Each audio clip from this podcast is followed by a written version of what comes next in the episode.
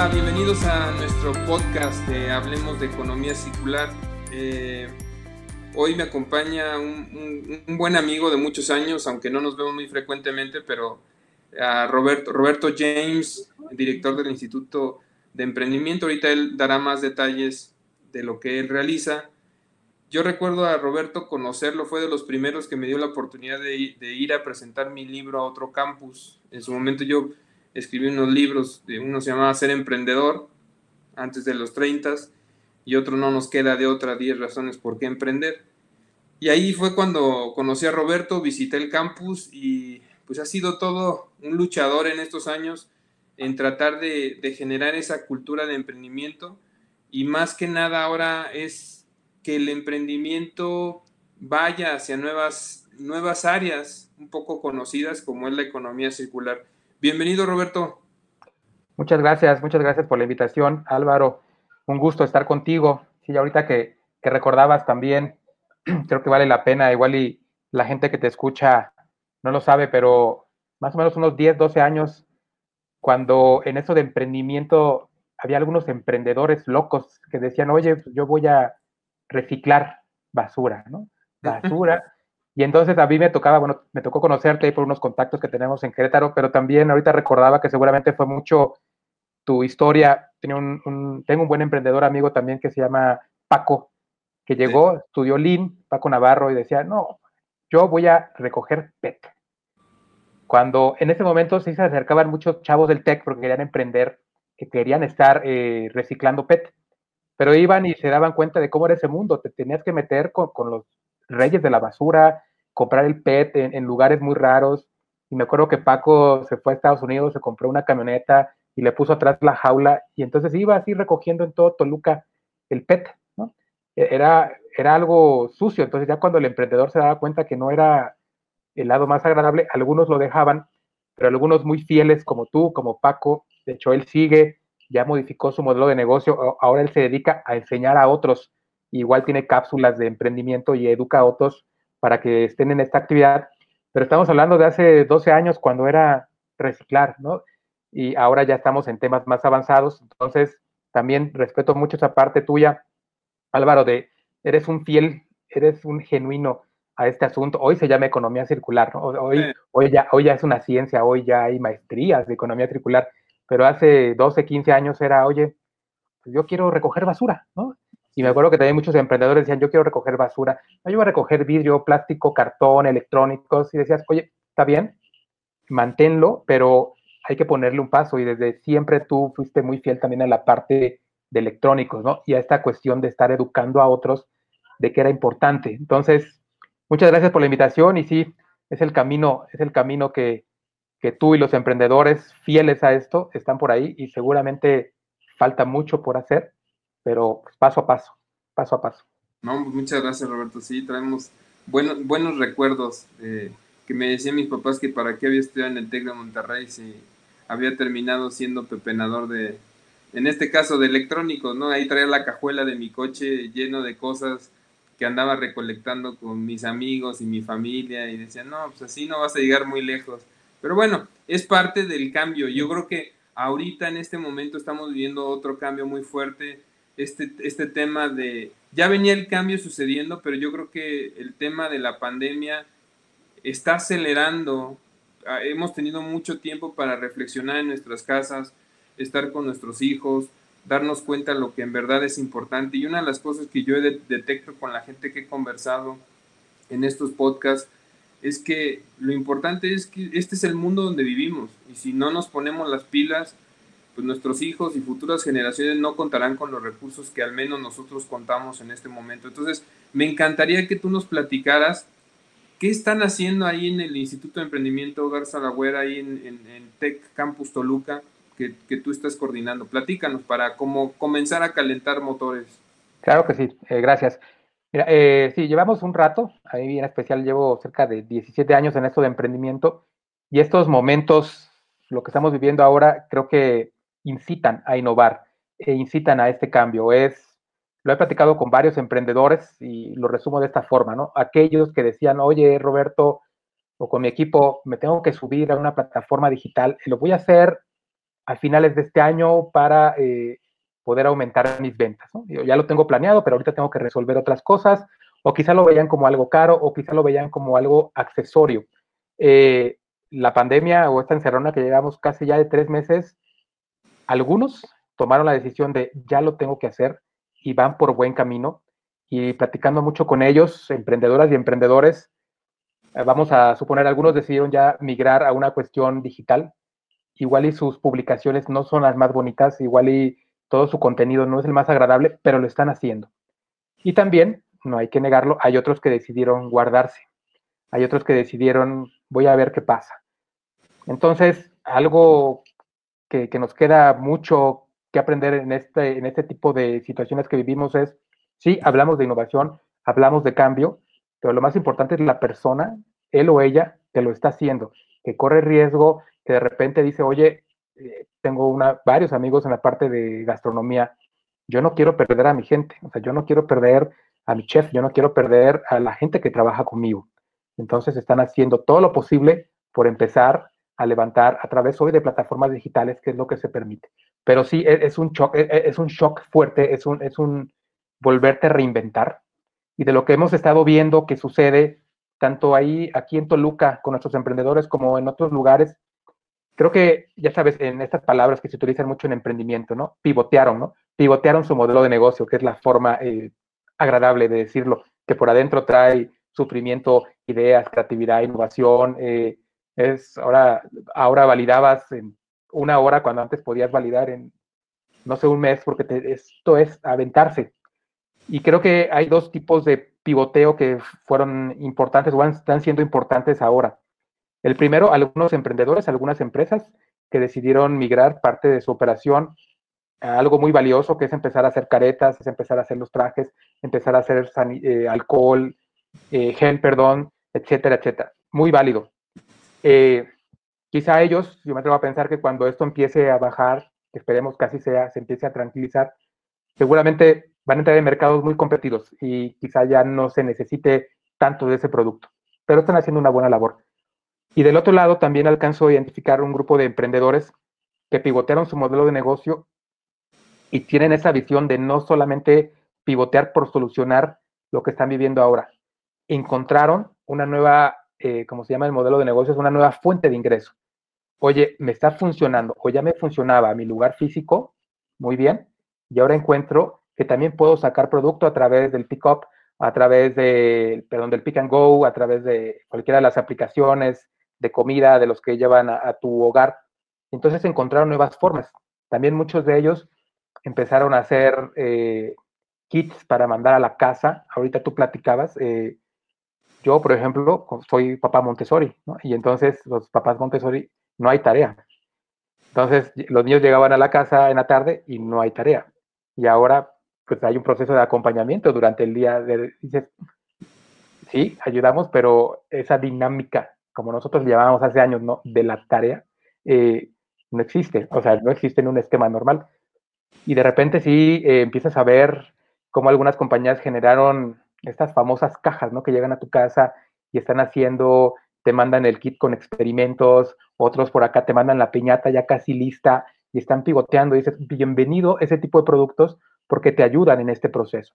Pero estoy seguro que eh, todos ellos van a poder continuar una vez empecemos a, regresar a esta nueva normalidad.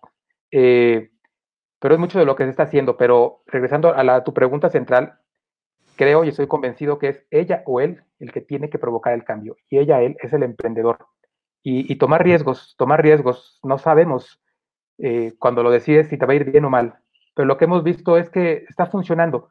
Porque también en esta nueva reconfiguración del ecosistema emprendedor, seguramente también allá en Querétaro, acá en Toluca, en Metepec, también se ha visto estos movimientos de compra local, estos movimientos de apoyo al emprendedor. Oye, apoya al emprendedor que tienes a menos de un kilómetro de tu casa, eh, han sido bien recibidos. Entonces creo que se está reconfigurando. Eh, sabemos que seguimos consumiendo de grandes cadenas, está bien, pero de repente la gente se dio cuenta, ¿no? De que hay buenos emprendedores haciendo buenos productos, eh, dando buenos servicios y fue un despertar, ¿no? tú llevas también un rato en esto y de repente es que el emprendedor es como seguramente su comida está chafita, ¿no? O sus servicios son de baja calidad. Y uno por adentro dice, no, no, no, no es así. Pero esta reconfiguración de la pandemia también ha, ayudado a eso, como que se puso un, un, buen escenario para que los emprendedores sean bien recibidos. Y eso, eso es bueno. Hay varios, consume local, yo compro local, como le quieran llamar, ¿no? Eh, pero ha sido, ha sido un buen momento y también la misma gente en redes, en toda la parte de redes sociales, apoyando. Y espero, la verdad, espero que eso se quede. Pero también ha sido algo importante durante esta pandemia. Sí, algunos, digo, no podemos negarlo, algunos tendrán que cerrar puertas, algunos tendrán que hacerlo. Eh, aguantar dos, tres meses sin un ingreso es complicado. Eh, algunos, eh, acá también en el Estado de México, toda la parte de Malinalco, varios pueblos mágicos que tenemos algunos emprendedores, llevan dos, tres meses sin recibir gente se les fue la Semana Santa, que tú, lo sabes, ¿no? Este, acá hay un lugar donde productores de flores se les fue el 10 de mayo en gran parte y ellos viven por 14 de febrero, 10 de mayo y el Día de Muertos, ¿no? perdón. Sí, fechas icónicas para poder hacer ventas. Sí, fuertes. Ellos viven, sí, uno ya cuando está acá analizando, ¿a poco vives con tres ventas al año? No, vivo con tres ventas al año y te compran, les va muy bien pero perdieron una, ¿no? Perdieron una. Entonces sí, no lo podemos negar, no podemos ocultar esa parte, que sí algunos tendrán que cerrar, pero estoy seguro que como esos buenos emprendedores regresarán, ¿no? Porque eso lo sabe la gente como tú y los que están en emprendimiento. Igual y ahorita estarán en sus 15 días de, ok, se acabó, pero ellos y ellas regresarán, regresarán y esperemos que regresen pronto. Pero sí, la otra parte ha sido importante, está, están haciendo cosas, están pivoteando sus modelos de negocio y están, están muy, muy atentos a lo que está pasando. Eso es lo que estamos haciendo acá en, en Toluca. Eh, de repente también, y lo comento porque aquí vale la pena también presumir a mi equipo, al que tengo aquí en el instituto, cerca del 90% de nuestra operación, de los programas, las plataformas que tenemos para apoyar a los emprendedores, las migramos a, a online en una semana. Y la gente lo ha recibido bien, por supuesto. A ningún alumno, a ninguno que esté del otro lado, eh, es 100% gustoso de estar sentado frente al Zoom o frente a alguna aplicación tres o cuatro horas, pero entendiendo que es lo que hoy se puede, eh, ha ido bien y también nos hemos reinventado y hay nuevas formas de colaboración a través de las plataformas. Algunos se quedarán aquí, algunos regresarán a la parte física porque ellos quieren el contacto, ellos quieren al coach ahí enfrente que les esté gritando así en vivo, pero eh, mucha gente, mucha gente con ganas de aprovechar también.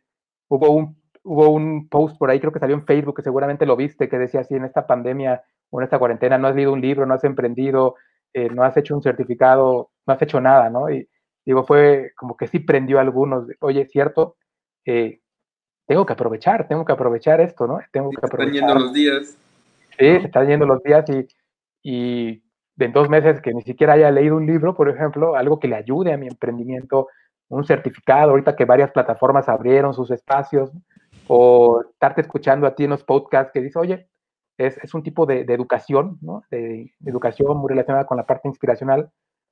Entonces, e, ese circuló fuerte en redes y, creo que a muchos les desprendió y fue una buena forma de, de, estar alentando. Aprovecha, aprovecha, hay que darle, hay que encontrarle el lado positivo a esto también, sin tirarse al club de los optimistas, pero hay que aprovechar. E, el emprendedor toma ventaja. Oye Roberto, platícame de este festival que en algún momento lo ibas a hacer físico, que ahorita va a ser virtual o digital, por lo que ya platicamos.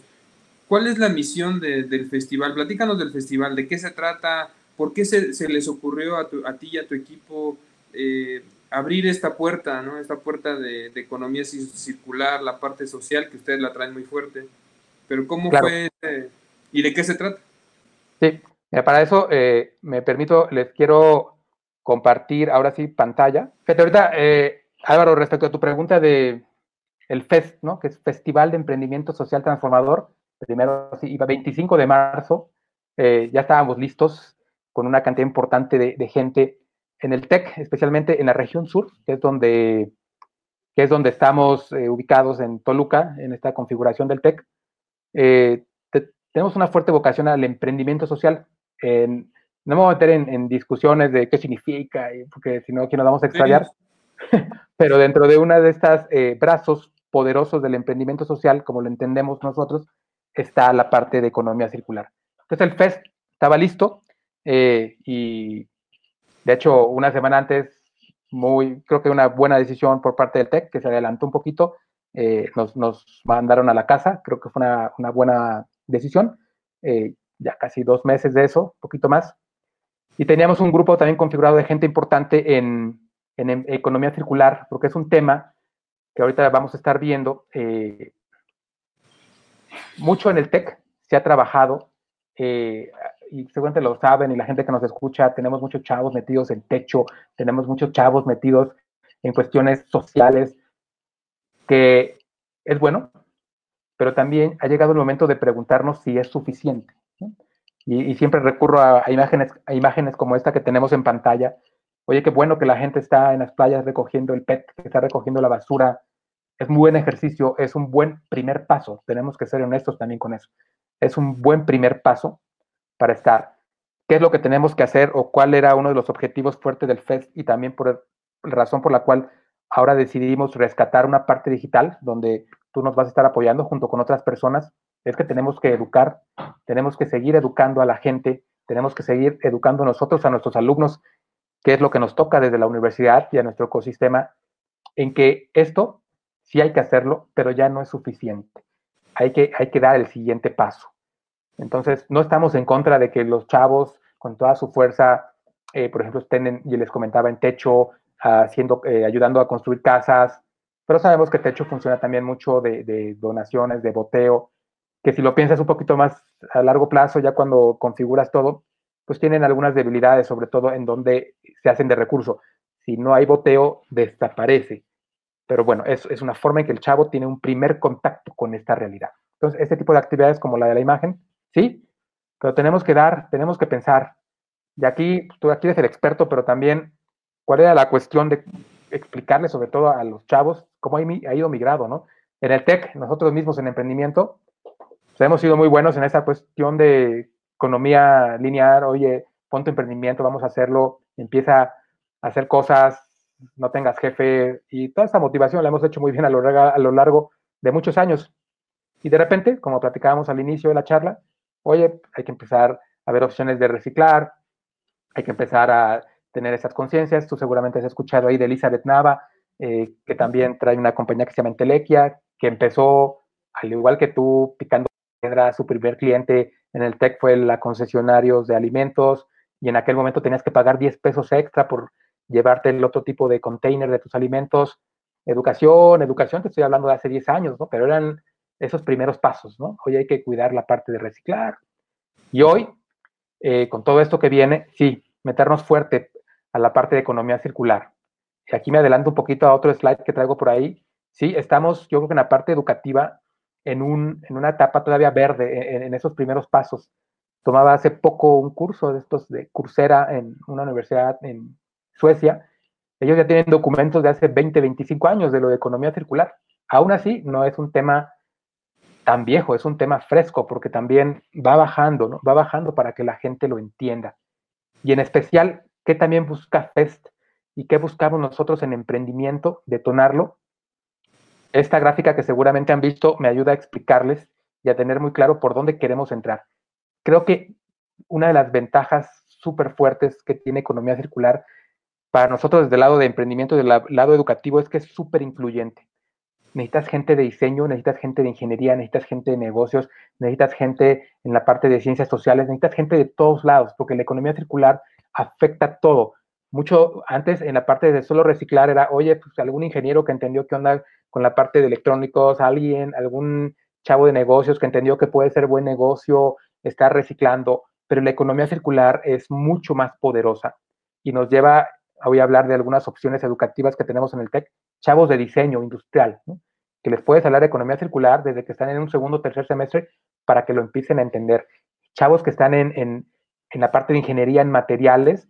Hace poco escuchaba y leía y yo me quedaba así de estos materiales que se autocuran, que pueden ir mucho en el proceso de economía circular. Decía, oye, esto lo tienen que saber los chavos de ingeniería. Por supuesto, los chavos de negocio, porque ahora hay que rehacer o volver a repensar los modelos de negocio.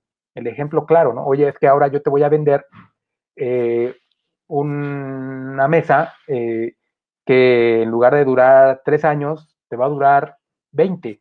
Y entonces mis ingresos ya no van a venir por la cantidad de mesas que yo te venda, sino tengo que reinventarme y buscar ahora cómo puedo lograr también esa misma cantidad de ingresos económicos, pero a través de generar un nuevo modelo. Esto es lo que más nos gusta en emprendimiento de economía circular. Incluye muchas, muchas áreas del conocimiento y eso lo hace muy atractivo. Pero sí, estamos, y, lo sabes, estamos en esta parte verde, estamos en ese proceso de educación, empiezan a salir. Tenemos algunos emprendedores, ahorita recuerdo una eh, exalumna que tenemos en la parte de diseño industrial que se dedica a la fabricación de, muebles, ya le cayó el tema eh, y empieza ella también a trabajar en algunas cosas. Estamos hablando eh, en unas primeras etapas. También hoy que nos hemos vuelto consumidores, al menos yo, fuerte de, de contenidos, todo esto de Netflix. Ahorita hay uno, lo he recomendado varias veces, una serie que se llama Restaurantes en Apuros, que andan en varios lugares del mundo andan por allá en Suiza y de repente van a un shop enorme, padrísimo, de chavos jóvenes que se dedican a la parte de economía circular y lo que hacen es que le llevas el mueble viejo del restaurante y le dan con mucho diseño, con mucho estilo, le dan una nueva vida, pero manteniendo este concepto de economía circular. Dices, oye, está interesante y ahora es, empezar a mostrar esto, es, como decimos en emprendimiento, es empezar a, evangelizar eh, de nuevo que hay una opción aquí, Ahorita lo estamos haciendo un poquito más fuerte con quienes ya tienen un emprendimiento y podrían migrar. Pero lo ideal es meterlo desde abajo, meterlo desde los, hablando en cuestiones académicas, desde los primeros semestres a los chavos, que tengan ese awareness de economía circular. Y mucho cómo funciona el emprendimiento es presentando casos de éxito, ¿no? Presentando gente que ya lo está haciendo, porque a veces es más sencillo explicarlo así. Economía circular tiene mucha, teoría por detrás, tiene conceptos. En Europa, según tú lo sabes, hay reglamentos, o sea, no puedes hacer esto si no cumples el reglamento de la Unión Europea respecto a eso. En México, vamos, vamos, ahí vamos, tenemos otro tipo de discusiones luego aquí gubernamentales, etcétera, pero vamos pasito a paso. Eh, y hoy lo que estamos fuerte y era y es de los objetivos de FES es, mira, se está haciendo esto, se trata de esto. Si tú tienes el chance de estar frente a 30 alumnos y a 10 les cae el 20, vamos de gane. Pero insisto, lo que me gusta es que es muy transversal. Le cae el 20 al de diseño, le cae el 20 al de ingeniería, al de negocios, al de ciencias sociales, porque también hay que empezar a trabajar en políticas. Seguramente va a ser un área muy fuerte con todos los chavos de derecho, que primero fue como la parte verde, la parte digital, ¿no? Estoy hablando de hace 15, 20 años que empezaron esto, y yo creo que esto, esto viene. Y otra cuestión también importante que me gusta mucho de, de cómo se está llevando economía circular es también hoy, creo que la economía circular reconoce que es paso a paso, que hoy no es para todos, ¿no? Estas conversaciones que tenemos respecto al plástico de un solo uso, ¿no? De una sola vez. Lo puedes, sí podemos empezar, pero también quizá la misma economía circular a los que son eh, fieles creyentes de esta parte es, hay partes donde hoy no puedo retirar el plástico de un solo uso, ¿no? Por ejemplo, de algunos tipos de alimentos. Entonces, se reconoce que hay que trabajar ahí. Hoy no lo puedo cambiar tal cual porque elevaría el costo, me llevaría a una complicación importante de higiene, etcétera, etcétera.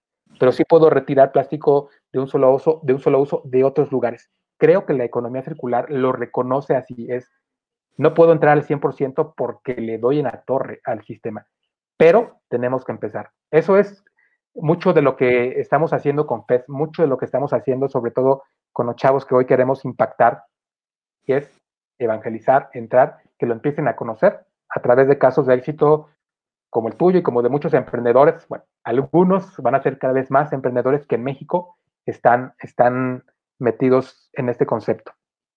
Esta iniciativa que están tomando desde la parte de emprendimiento, eh, yo sé que la materia de emprendimiento, bueno, ha habido muchos cambios en el TEC. Eh, sigue siendo transversal, ¿verdad? Sí, sigue, eh, la parte de emprendimiento sigue siendo transversal en el TEC, todos lo llevan, y ahorita nada que migramos a, estamos migrando al Tech 21 también. Todos, todos son tocados por el emprendimiento. Y entonces en tu, bueno, no sé cómo le llamen ahora, pero como en tu plan de estudios de temas de emprendimiento, ya están metiendo como un área de oportunidad la economía circular. Sí. Eso es lo que entiendo. Sí, ya lo estamos haciendo. Uno de los primeros pasos que se empezó hace cuatro o cinco años que funcionó bien fue mucho este gran concepto de las ODS, de, eh, detonadas por, por, la ONU, que, que, es bueno, ¿no? Que los chavos lo vayan entendiendo. Eh, y fue un tema, ha sido importante, que el chavo entienda que hay una problemática allá afuera y seguramente creo que también la economía circular tiene chance hoy de ligarse eh, en, en, estos, en estos temas, ¿no? De, de ODS, pero sí, se empieza a hablar. Ahí vamos, ahí vamos, tenemos que hacerlo más fuerte y desde emprendimiento es una bandera que hemos tomado, ¿no? Tenemos que seguir hablando del tema y tenemos que empezar a generar casos exitosos de economía circular, de emprendimiento de economía circular pronto. Tenemos que definir por dónde, ¿no? Tenemos que definir si va a ser por el lado textil, tenemos que definir si va a ser por el lado del diseño, porque también el tema es amplio y a veces si nos vamos a lo amplio nos podemos extraviar. Sí, yo, yo creo que al final el término de emprendimiento social ya no va a tener que ser diferente. O sea, el emprendimiento por default, y yo lo he venido platicando desde hace muchos años, tiene que ser social y ambiental. No hay forma. O sea, todos estamos interesados en que siga habiendo negocios, porque a veces la gente cuando mencionas emprendimiento social cree que vives de donaciones y que eh, haces el bien, pero que no eres sostenible económicamente. Y, la idea es que todos estos modelos nuevos de, de emprendimiento, que todos estos nuevos jóvenes que vienen atrás para detectar ideas, desde el origen diseñen pues obviamente su, modelo de negocio, ya sea de servicio o de productos, pensando en la economía circular, porque yo lo he dicho, si ya no lo haces así, vas a arrancar de menos 100, o sea, no, ni siquiera vas a arrancar al mismo nivel, porque las industrias grandotas están tardando o están batallando por lo mismo que son muy grandes en estructura,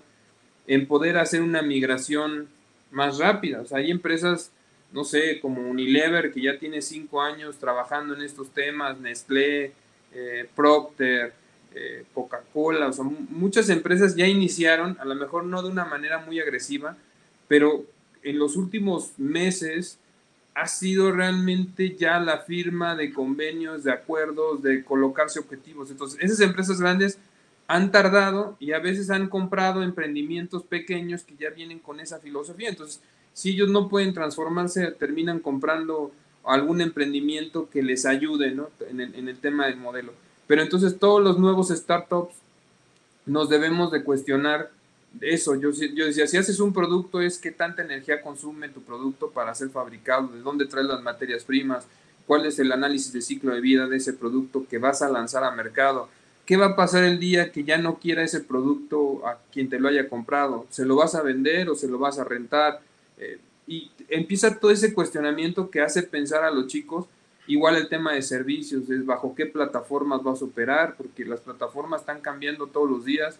Eh, unas nacen, no soportan, las compran a alguien más, luego las desaparecen. Entonces, uno tiene que hacer migraciones. Nosotros recuerdo cuando lanzamos la aplicación de Junta Entrega y Recicla, pues iniciamos en una plataforma en el 2015, a los dos años se les acabó el billete a esa plataforma, entonces nada más nos llegó un correo que teníamos un mes para migrarnos y pues tuvimos que migrarnos y en ese tiempo pues ya se, nos migramos a Amazon. Eh, cuestiones así que uno tiene que estar, entonces me da mucho gusto y la verdad reconozco que, que hayan,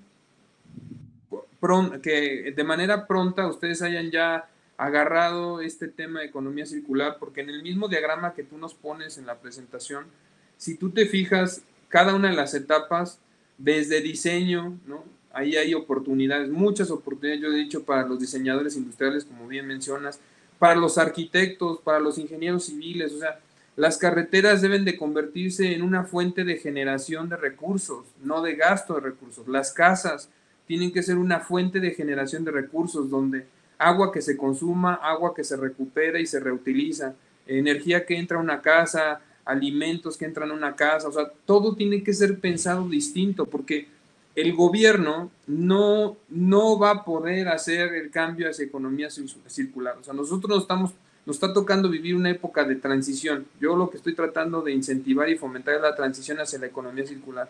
Pero a veces la gente detecto y las empresas que están esperando a que salga la política pública para que sea como forzoso o sea más sencillo. Estoy de acuerdo, la política pública va a ayudar, pero creo que si empezamos nosotros como ciudadanos a estar conscientes de este tema y las nuevas personas que se están preparando, se preparan bajo estos términos, creo que desde la economía circular empieza desde la familia, desde uno como persona entendiéndolo. Entonces, los emprendedores se van a empezar a detectar oportunidades. Oye, pues aquí en el diseño hay oportunidades, en reducir el tema de desperdicios hay oportunidades, en optimizar la vida, el ciclo de vida o de consumo va a haber eh, oportunidades. En el tema de reusar cosas, ahorita viene, no sé si tú has visto, un club de reparadores en Europa muy fuerte que ya tiene varios años también en Estados Unidos, tratando de cambiar leyes, porque hay leyes como en, la parte automotriz que antes no te permitían meterle mano a tu coche, o sea, tenías que ir a una agencia exactamente de la marca. Y, lo mismo ha pasado pues, en los últimos años, por, por ejemplo, con los productos Apple, que o no encuentran la refacción o lo hacen obsoleto de una manera muy rápida y entonces ya se está peleando en Europa y, han perdido en ciertos países demandas de muchos millones de dólares o de euros, donde entonces van a venir muchas oportunidades de cómo mejorar el acopio, ¿no? Ahorita hay gente que, eh, yo siempre he dicho, el origen de iniciar una cadena de reuso o de reciclaje empieza en el acopio, en este momento, pero para unos años en el futuro todo comenzará desde el diseño, porque ya los productos serán pensados distintos. Entonces este círculo, si ustedes lo están compartiendo, porque luego los chicos, me acuerdo que cuando yo estaba involucrado en temas de emprendedor más, me decían, es que, ¿en dónde puedo emprender? ¿En qué puedo emprender? Es que ya todo está realizado, ya está todo, todo hecho. No, o sea, hay, hay muchísimas oportunidades, muchísimas plataformas, muchísimos, ahora hay muchos laboratorios como estos makerspace donde pueden hacer sus prototipos rápidos, donde pueden hacer sus primeros lotes de producción para entender qué maquinaria, qué materiales van a utilizar, muchas cosas que en nuestra época, Roberto, y si no tú corrígeme, no eran tan accesibles, o sea, no, no, er, era complicado, no se contaba, eh, pelear contra un grande, contra una empresa, contra una industria mundial era muy complicado. Hoy conozco casos de emprendedores que sin todos esos recursos y sin toda esa infraestructura han peleado con los grandes y en algunos casos se han posicionado por encima de los grandes. Entonces, creo que eso también los, los jóvenes lo ven y eso a ellos les da más confianza. Sí, totalmente. Sí, mira, aquí eh, lo primero que comentabas, totalmente de acuerdo contigo. Eh, incluso en el mismo TEC, ¿no? Pues, tenemos el área de emprendimiento, tenemos el área de emprendimiento social, tenemos la incubadora social. Entonces, de repente, como que nosotros mismos nos empezamos a, a franquiciar o a poner territorios, ¿no? y no, comparto contigo. Yo le llamo emprendimiento y que debe ser social y que debe ser eh, sostenible. El chavo, desde que lo empieza a pensar, debe tener considerado eso. Algunos ya están y algunos están pensando en emigrar y algunos nunca lo van a hacer, pero bueno, ellos ya los dejaremos porque creo que tenemos más fuerzas si, si vamos a la parte joven del emprendimiento, al que lo está pensando. Eh, así es, eh, así va a ser. También algunas batallas dejaremos de lucharlas porque también luego es muy cansado, ¿no? Pero eh, sí, tiene que ser así. Creo que hoy hay una ventaja, no sé si tú lo hayas visto, pero nosotros que nos toca chance de estar frente a alumnos, estas nuevas generaciones traen ahí algo importante. Te decía al inicio, ¿no? Oigan, chavos de prepa, vamos a techo y vamos a ayudar, vamos a ayudar. Ok, hay que darle esa estructura a la ayuda que están dando. Se tiene que convertir en algo más fuerte, pero sí traen, al menos esa semillita, traen una preocupación, lo voy a poner así. Hay que convertir esa preocupación en un siguiente, hay que escalonarla, hay que llevarla a un siguiente nivel. Pero creo que traen, traen eso que, que muchas veces le criticaban al TEC, de los chavos del TEC, ¿no? Que estaban alejados. Creo que por ahí vamos, tiene que ser un, tenemos que seguir educando. Y también ahorita que te escuchaba, pensaba en otra cuestión que también tenemos que educar mucho es o sea, la sociedad, ¿no? Tengo un ejemplo súper chiquito que les quiero compartir. Tenemos una emprendedora que se llama Dani Vaca. Ella, acá en Toluca, en Metepec, dijo, yo voy a abrir una empresa de renta de vestidos, ¿no? Y de su primer momento, pues no jaló, que puede ser un primer pinino de economía circular porque evitas que compren, ¿no? Digo, ahí va.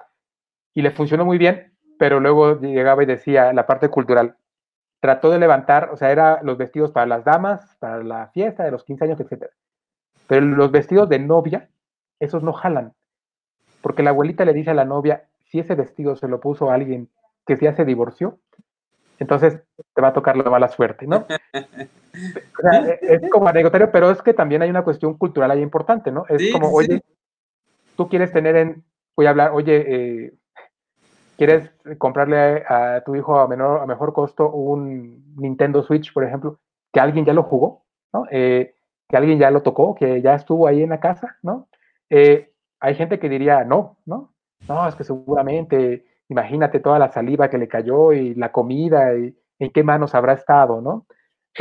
por eso, sí, necesitamos educar a los emprendedores, pero también necesitamos hacer mucha fuerza en la sociedad para que apoyemos nosotros también a esos emprendedores y vean que hay una opción por ahí. Es una cuestión cultural. Eh, yo creo que sí nos va a tocar verlo. Ojalá nos podamos conectar en unos 30 años y esto va. Eh, y ahorita que también te escuchaba de eso de los reparadores, me encanta, ¿no? Siempre tú que también has estado allá en contacto con países europeos y, y algunos lugares en Estados Unidos, el ser técnico les va súper bien. O sea, es, es, un buen ingreso. Imagínate que ahora algunas universidades migran a ser técnicos de economía circular o de darle, de darle una nueva vida al producto. Y pueden ser increíbles negocios. Necesitas la parte técnica, necesitas entender de, de electrónica, de mecánica, de muchas cosas para que este producto pueda volver a, regresar al mercado. Eh, y ahí también tenemos que trabajar. Eh, a veces ser técnico es como, oye, no, ¿no? Pero en otros lugares son, son grandes fuentes de ingresos. Gente que ahorita recuerdo Alemania, tiene gente que solo estudia para ser técnico y le va súper bien, le va súper bien. Y sí, eh, de estos ejemplos que luego vemos en otros países, eh, ahorita se descompone el celular y ya lo tiras, ¿no? Pero también que se empieza a pensar de que, oye, se descompone el celular, yo así le puedo retirar la parte que se descompuso, volverla a integrar y que vuelva a tener vida para alargar su proceso, sacarlo de estas cadenas de eh, obsolescencia programada, ¿no? Que el otro día hablando con un ingeniero, ahí un chavo que estudia ingeniería en el TEC, me decía, en ingeniería es tema, en ingeniería nos enseñan la obsolescencia programada, nos los enseñan, digo, desde el lado de vista de negocios, de emprendimiento, lo entiendes, pero es tema de clase la obsolescencia programada con los chavos de ingeniería para que lo tengan claro. Que mucho tiempo fue un buen modelo de negocio, pero ahora tenemos que darle la vuelta a esto y repensar cuál es la obsolescencia que ya no tiene que ser tan programada de algunos de los artículos que están en casa, ¿no? Pero sí, ahí vamos, y perdón. Totalmente de acuerdo y creo que es un tema cultural, pero al final eso va a ir migrando. O sea, yo creo que la economía circular, lo, a mí lo que me apasionó es, es sentido común. O sea, es algo que hacían nuestros abuelos y nuestros bisabuelos, pero no le llamaban economía circular. Era cómo hacías uso de todo, todo lo que generabas en casa, todo lo podías reparar, todo le encontrabas algo, ¿no? Y era, te digo, la ropa, cómo la pasabas entre familia, eh, la gente que te reparaba el calzado, las tapas, todo eso va, va, a tener que regresar y va a ir regresando. ¿Por qué? Porque la automatización para productos nuevos, eso no está discutible. Pero ahora el tema de reparación y de reuso y cuestiones así, que se requiere esa habilidad de, de nosotros como personas, creo que es una fuente de empleo muy interesante eh, los negocios como comentas de Dani, Dani Vaca, de, la renta de ropa. La ropa en, ciertas, en ciertos eh, prendas como la gente que va a oficina, que tiene que cambiar todos los días de vestimenta, porque sobre todo en el tema de las chicas, ¿no? ¿Qué va a decir? Que repito la misma ropa. Eh, hay, está comprobado y hay casos estudiados de cuánto, cuántas veces usan una prenda, tres, cuatro veces y la dejan de usar.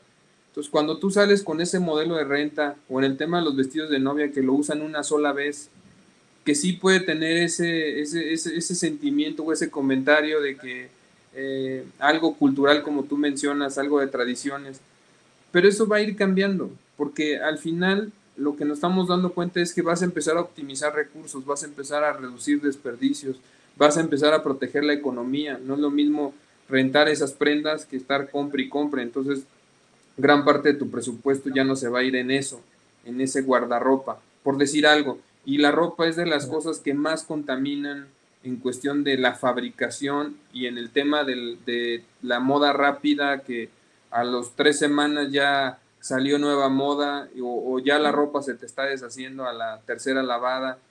Eso va a cambiar, no, no es sostenible. O sea, hoy día en esta economía que vivimos sí sigue, pero empiezan a nacer modelos como el de Dani, donde te rentan los jeans de mezclilla, donde te rentan audífonos, o sea, tú no eres dueño, entonces quien los fabrica, obviamente le está metiendo más calidad, está monitoreando su uso, los puede reparar, ahí están las marcas como Patagonia, North Face, que ya se dieron cuenta que sí la venta de sus productos es negocio, pero que ahora están viendo que el gran negocio que se viene es la reventa del reuso y ellos mismos están creando sus propias plataformas y ellos mismos están garantizando sus prendas, o sea, viene algo bien fuerte que como tú dices, si no estamos con las antenas bien puestas y con las pilas, sobre todo las nuevas generaciones que ya son nativos de muchas tecnologías, pues se van a quedar fuera. Y las nuevas, y, las, y las industrias de 100 años o de 50 años, pues están batallando y están tratando de ser ágiles para alcanzar eso, eso nuevo, ¿no? Y sobre todo con esta nueva normalidad de consumo local, pues muchos de ellos están viendo eso también como una, como una amenaza, pero otros la vemos como una oportunidad. Entonces, sí viene un replanteamiento muy fuerte en, todos estos temas y, yo sí veo muchas oportunidades para generar empleo, para generar derrama. De hecho, he aconsejado, me ha tocado platicar con algunos gobiernos estatales que están trabajando sus leyes de economía circular y sus reglamentos y platico con los secretarios de desarrollo económico y les digo que es una buena oportunidad el cómo implementar la economía circular en sus economías, porque es algo distinto y eh, todos ellos luchan por la generación de empleo, de rama económica, bienestar.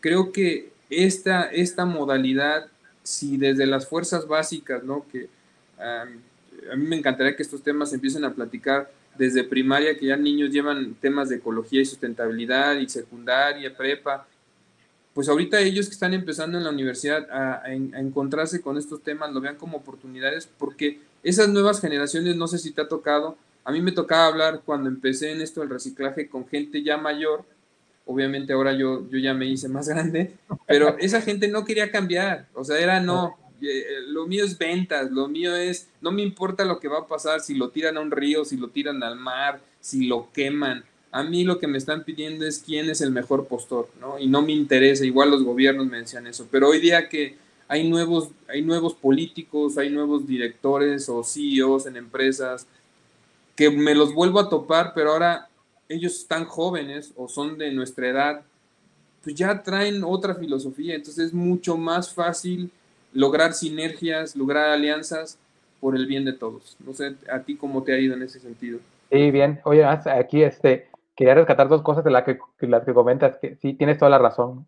Esto es sentido común. Ahorita que decías, eh, recordaba quizá, no sé, en tu casa, tu abuelo o incluso tu papá, de que compraban anteojos, que tenían los mismos anteojos de hace 40 años, pero eran de una calidad increíble, eh, o hasta ropa. Yo, papá, traeslo hace, o abuelito, ¿no? Hace 30 años, pero el pantalón aguantaba, los anteojos aguantaban. Igual estéticamente ya había pasado la moda, pero o el mismo eh, reloj, ¿no? O sea, un reloj de 40 años, ¿qué pasó? Que la gente que le daba reparación fue desapareciendo, ¿no? Entonces ya no había eso, pero eran productos hechos para toda la vida. Eh, y, y, así estaba pensado hace 40, 50 años. Y eso lo perdimos, ¿no? Que tiene que regresar, tiene que regresar porque así era, ¿no? Y, y cómprate nuevos anteojos, ¿no? Estos funcionan, estos me siguen funcionando. ¿no? Y la otra cuestión que dices también de eso tiene que empezar en la primaria o sí, más o menos a esa edad, comparto totalmente. Digo, el ejemplo pequeño, seguramente también hay en Querétaro, esta cuestión de los popotes, ¿no? Quienes fueron más sensibles a este movimiento, tengo una casa niña de nueve y niño de cinco, y cuando íbamos a un restaurante, oye, no, no quiero popote, papá. Es, es una forma de decir, oye, si les empezamos a hablar de estos temas de economía circular, digeridos para ese momento de la vida, ellos van a, se lo van a quedar.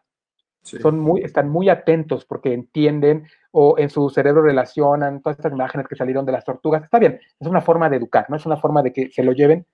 Oye, no, popote ya no.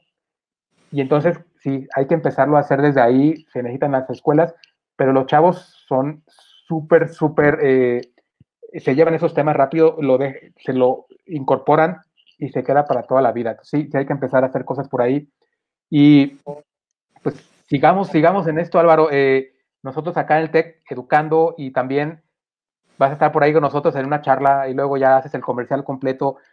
Pero sí, eh, de eso se trata. Ahorita es seguir educando, seguir educando con los chavos y aprovechar, aprovechar como buenos emprendedores este momento de la nueva normalidad, como le quieran llamar, pero sí las cosas van a cambiar.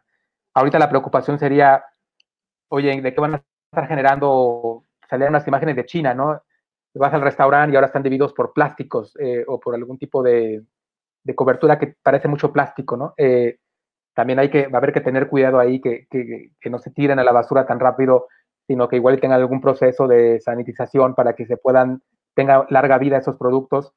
Eh, digo, fue la forma de solucionarlo, fue rápido, pero también puede haber ahí gran consumo ahorita de productos que se vayan, o sí se tengan que ir a la basura, ¿no? Por, por cuestiones de, del virus, pero nos da para estar pensando que sí, no, no va a ser lo mismo y tenemos que hacerlo bien.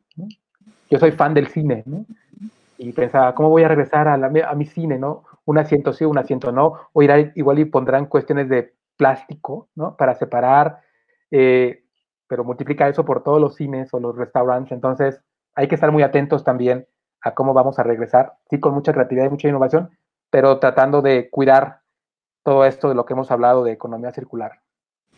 Sí, pues muchísimas gracias Roberto, la verdad es un gusto escucharte, es un gusto que el TEC en este caso, eh, tu, dirección que estás tomando, bueno, que, tienes en, emprendimiento, esté tomando este, este llamado a la acción, porque eso es lo que necesitamos. Teoría hay un chorro, políticas hay un chorro, leyes hay un chorro.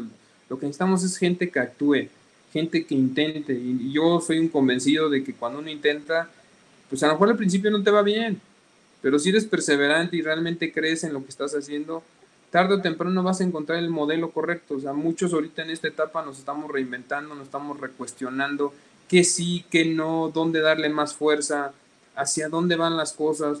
Entonces creo que las instituciones educativas como el TEC de Monterrey pues juegan un papel muy importante, sobre todo en ese rol que tienen de formar eh, y motivar a gente que emprenda. Entonces los felicito por eso y pues obviamente estaré participando este viernes por ahí sumando mi granito de arena para eh, dar ejemplos en temas de economía circular aplicada, en sistemas de gestión y hasta dónde puede llegar esto, porque esto no nada más es un tema de negocio, es un tema de ayuda a todos lados, pero ya lo platicaremos más a detalle.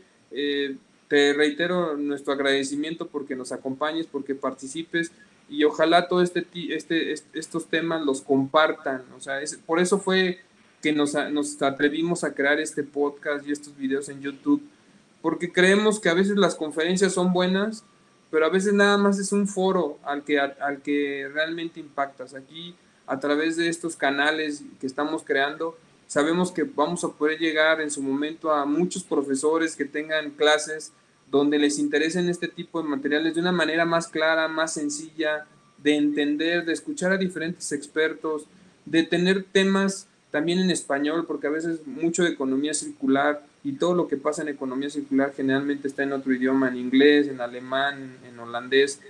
Pero bueno, pues esa es la tarea que nos toca, ¿no? Aquí en México. Entonces te lo agradezco mucho, Roberto. No, gracias a ti, Álvaro, gracias a todo tu equipo ahí también en la producción eh, por la invitación y seguimos y estamos muy atentos a tu charla del, del viernes y nada más resiliente que tu gorra, ¿no? De los Chicago, que años en... no, fanatiquísimo, fanatiquísimo. Me tocaron esos años estar por allá en veranos. Ah, no, hombre, es una locura. Y sí, sí me ha abierto muchos recuerdos ahorita con la de Netflix. Pero ya andamos. Ah, ah, cierto, también. Muy bien. Pues que tengan todos un excelente día y muchas gracias de nuevo por la invitación. Gracias, Roberto. Un abrazo. Hasta luego.